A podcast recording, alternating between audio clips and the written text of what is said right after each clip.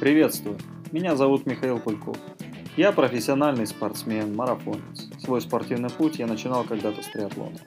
Циклические виды спорта, особенно бег, это моя страсть. И своей страстью я хочу поделиться с вами. Я рад представить вам новый аудиопроект о циклических видах спорта «Циклон». В рамках данного проекта я бы хотел поделиться с теми, кто интересуется видами спорта на выносливость, полезной информацией относительно тренировок, соревнований, питания, экипировки и много-многом другом, из чего складывается мир под названием спорт. Надеюсь, мои слушатели найдут в данном подкасте что-то новое и интересное для себя. Для кого-то эти выпуски, возможно, станут источником дополнительной мотивации.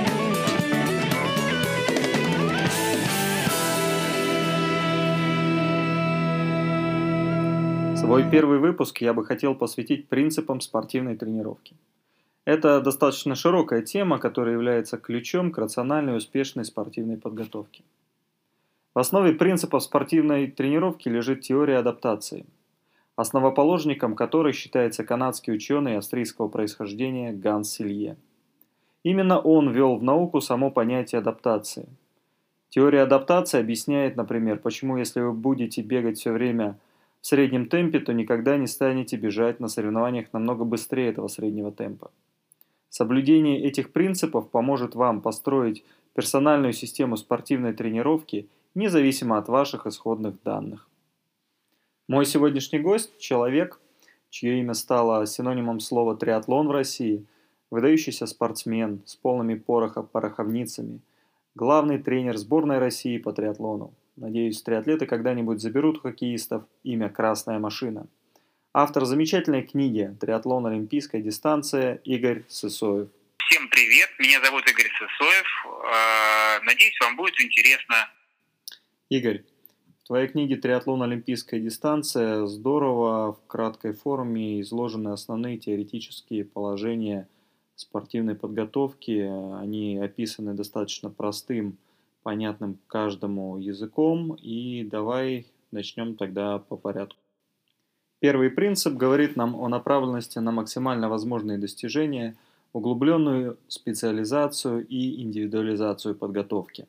Суть в том, что э, чем спорт отличается от физкультуры, это тем, то, что в физкультуре вы занимаетесь этим просто ради удовольствия, не преследуя никаких э, цели, да, таких серьезных, не, не, не требуя от себя максимальной реализации. А в спорте подготовка вся нацелена на то, чтобы в определенный момент времени э, показать все, на что вы способны. То есть ну, реализовать свои максимально возможные достижения.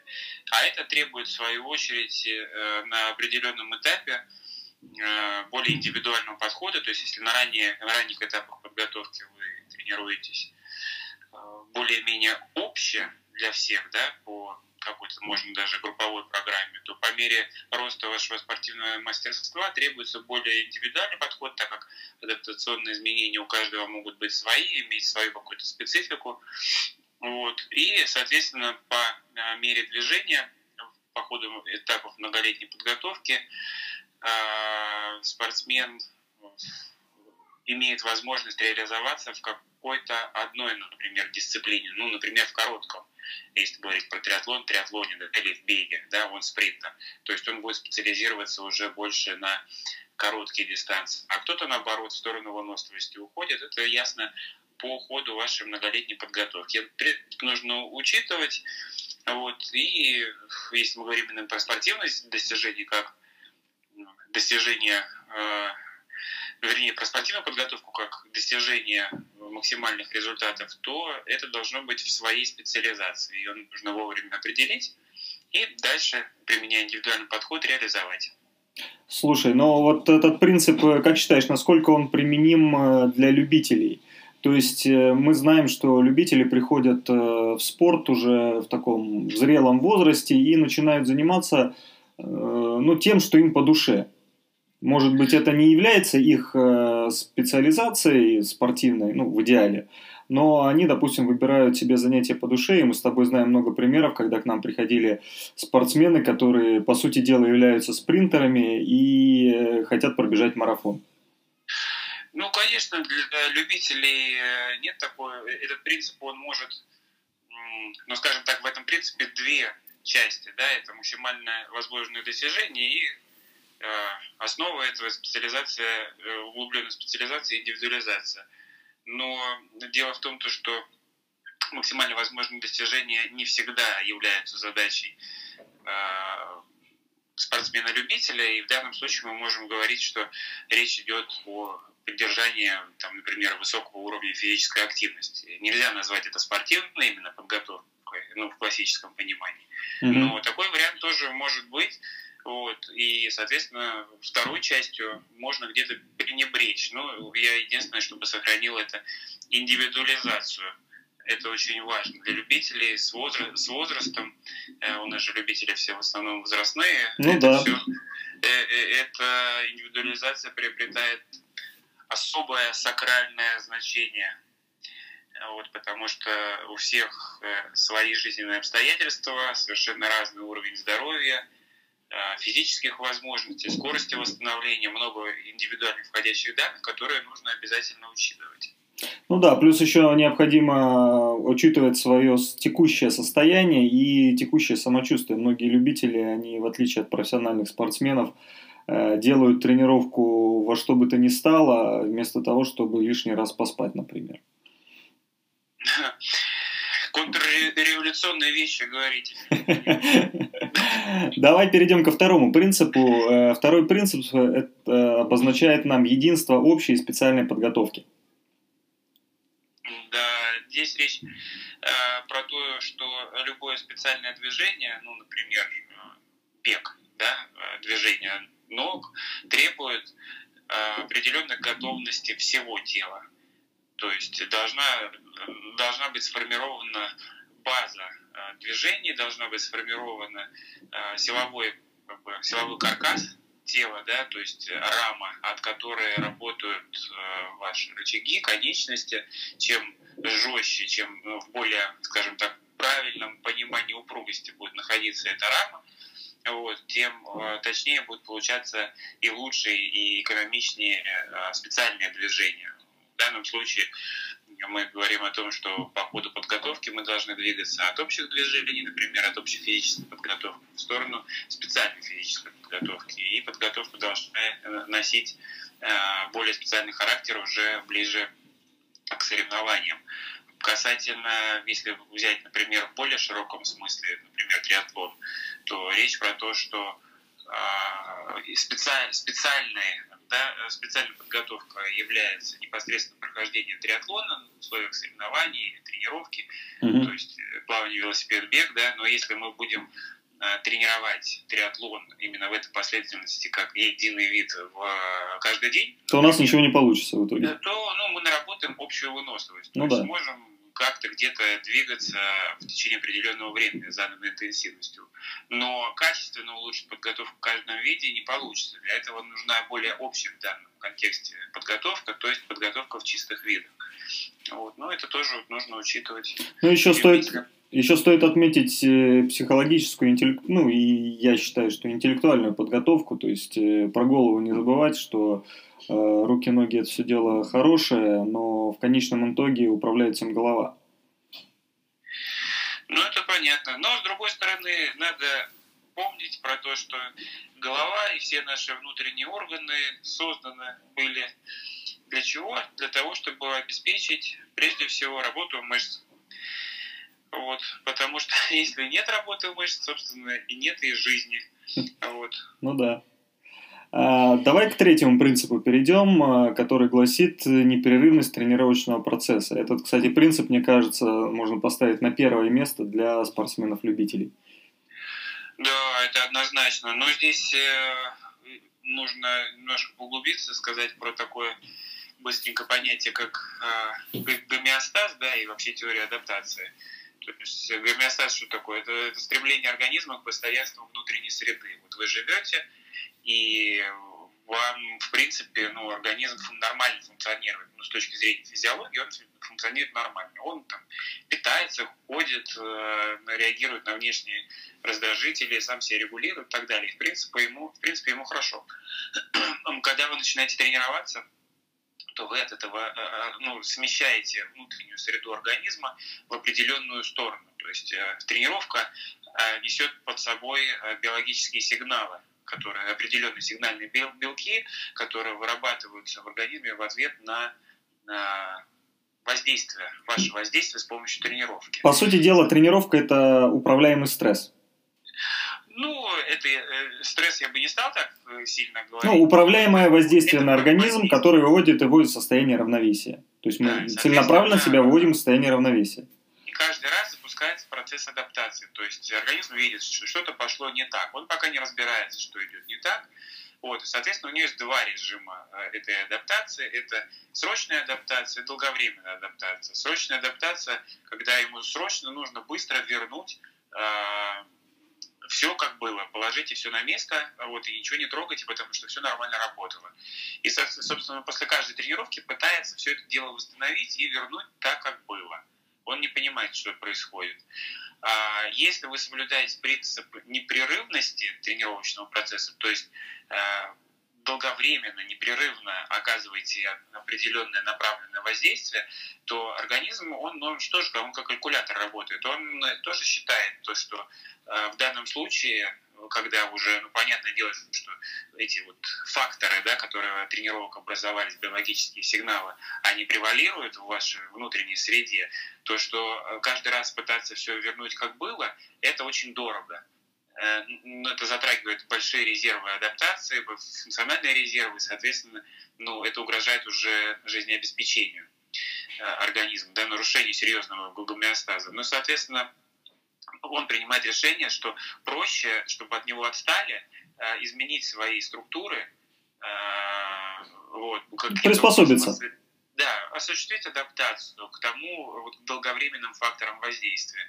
И, соответственно, происходит рост тренированности из-за этого. Если же вы, например, тренируетесь нерегулярно, не соблюдаете принцип непрерывности, а, например, там в понедельник вы тренировались, потом на неделю забили, потом еще там, потом все слепили в, в одну кучу там в течение трех дней и так далее. То есть, ну, организм не понимает, что происходит, он каждый раз истощает свои функциональные резервы и не запускает долговременную адаптацию. То есть, это работа нацелена на то, чтобы просто тупо устать, и, возможно, кто-то от этого получает кайф просто от того, что он тупо задолбался на тренировке. Вот. Это такое вполне допустимо, у каждого своя мотивация может быть. Но с точки зрения именно спортивной подготовки, если мы хотим развиться, получить определенное качество, нужное, да, с нужными параметрами, то это нужно соблюдать непрерывность тренировочного процесса.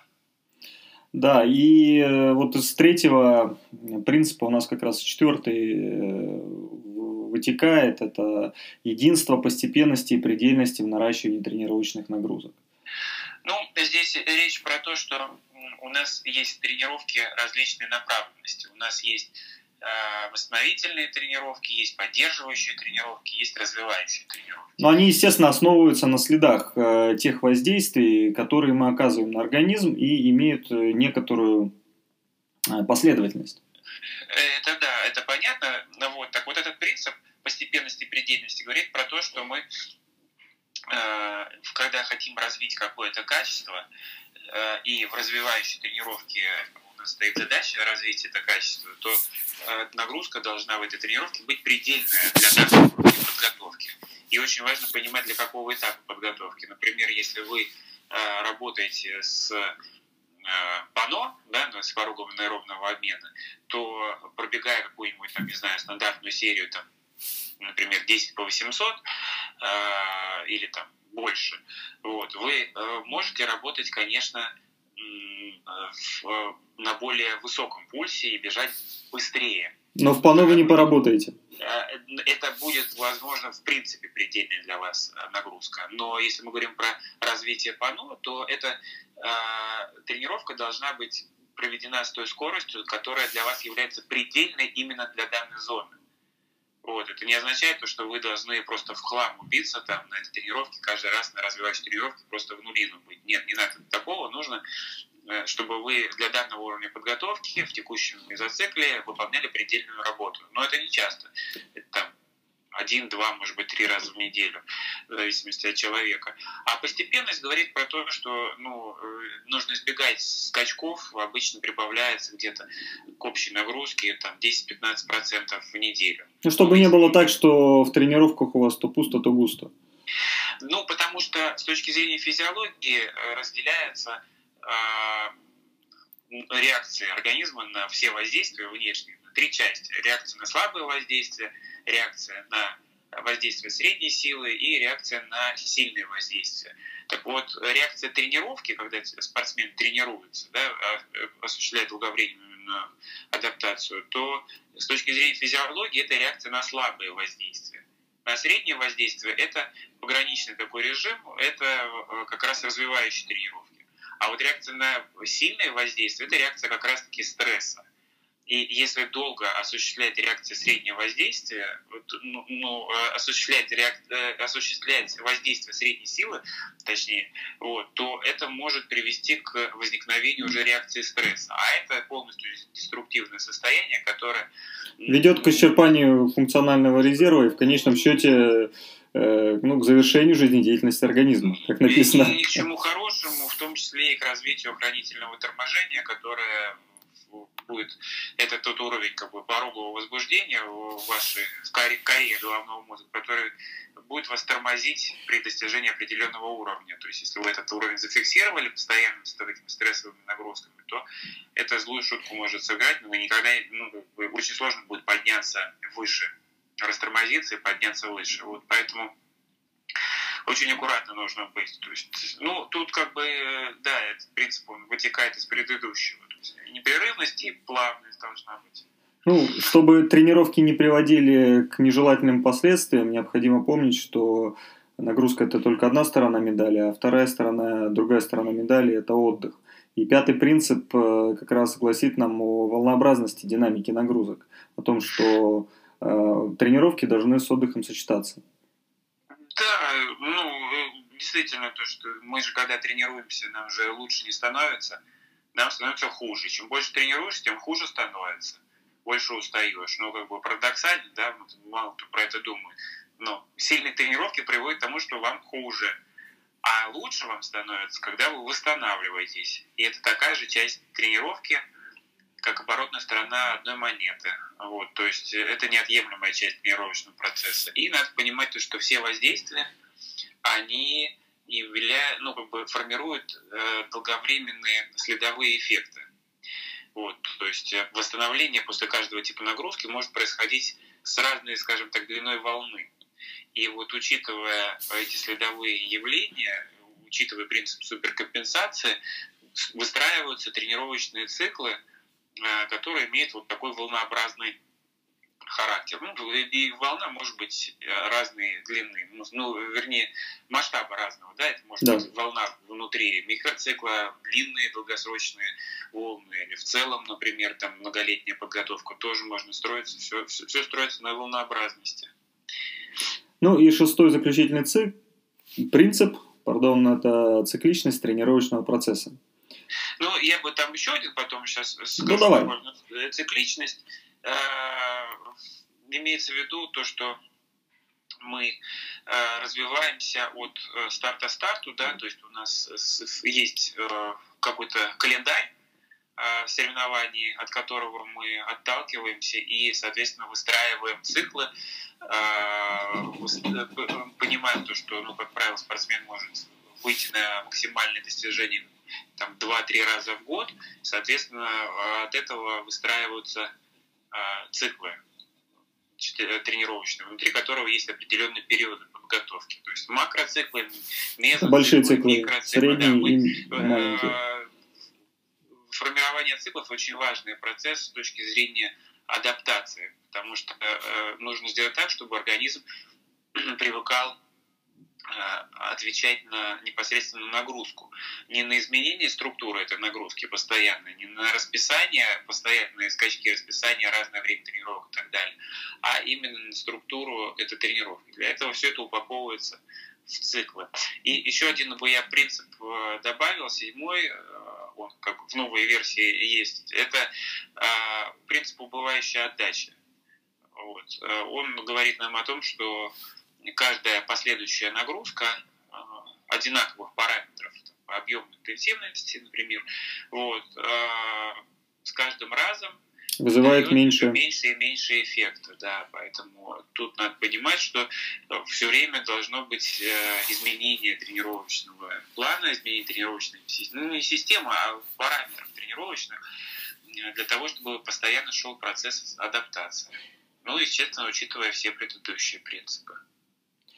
А, ну, вот э, всем давай подытожим наш разговор о том, что любителям Э, стоит ознакомиться со всеми этими принципами, и несмотря на то, что тренируются они с тренером или самостоятельно, необходимо придерживаться отдельных моментов и э, понимать, э, как дозировать нагрузку, для чего эту нагрузку давать, и самое главное, понимать, к чему в конечном итоге вы бы хотели в своих тренировках прийти.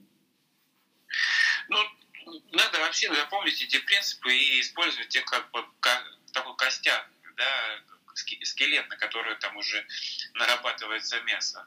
Вот. Ну, ну, помнить про это, что это, это знаешь, как э, законы физики есть, да, там, физиологии есть, медицины есть различные э, такие ортодоксальные вещи. Это вот то же самое. Вот, это э, подготовка в, в спорте, она э, достаточно так, консервативная, скажем так. То есть э, есть определенные моменты, через которые не перепрыгнешь. И все. Вот. И эти моменты необходимо учитывать э, да? в своей жизни и э, спорт, э, так как спорт это часть нашей жизни, то есть необходимо э, учитывать э, эти моменты таким образом, чтобы, по крайней мере, не навредить себе. И если на тренировке, например, во время э, подготовки вам не хочется идти на тренировку, и вам организм говорит про то, что э, да ну нафиг, давай забьем, что-то я устал, я попозже перетренировался, давай я это, отдохну, не пойдем вообще никуда там или еще что-нибудь.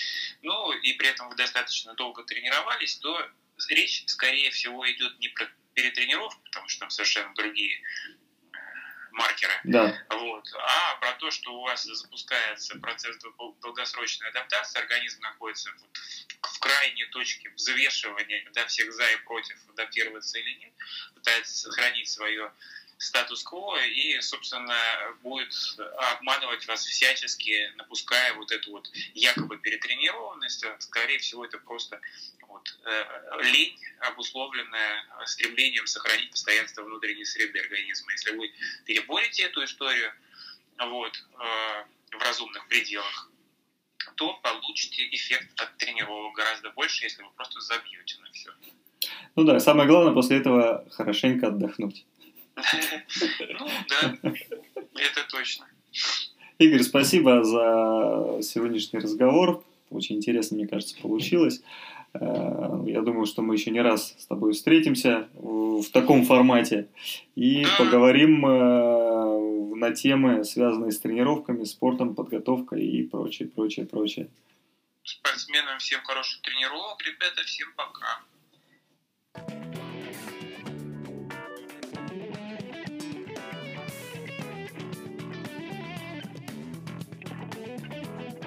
Благодарю вас за внимание, делитесь со своими друзьями выпусками подкастов «Циклон». До новых встреч!